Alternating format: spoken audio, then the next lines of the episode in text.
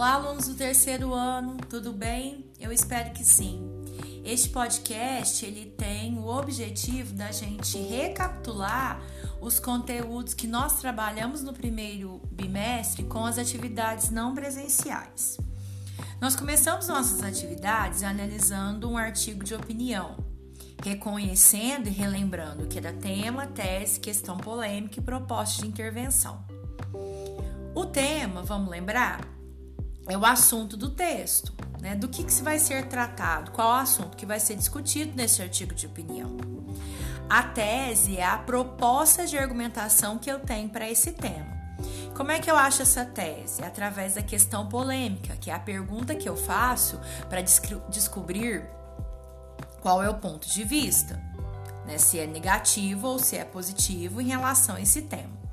E a proposta de intervenção é a solução que eu tenho para esse tema, que é expresso na conclusão.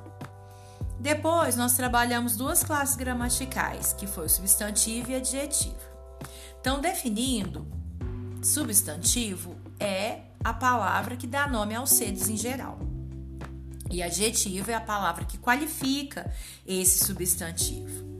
Só que aí a gente viu uma perspectiva diferente que é a mudança dessa, dessa situação, dessa definição, né? A partir do que? A partir da inserção da palavra em uma frase, oração ou período, né? A partir da, da inserção sintática, a estrutura da palavra de maneira semântica, né? Voltada para o sentido, mudando com a intencionalidade dessa situação comunicativa.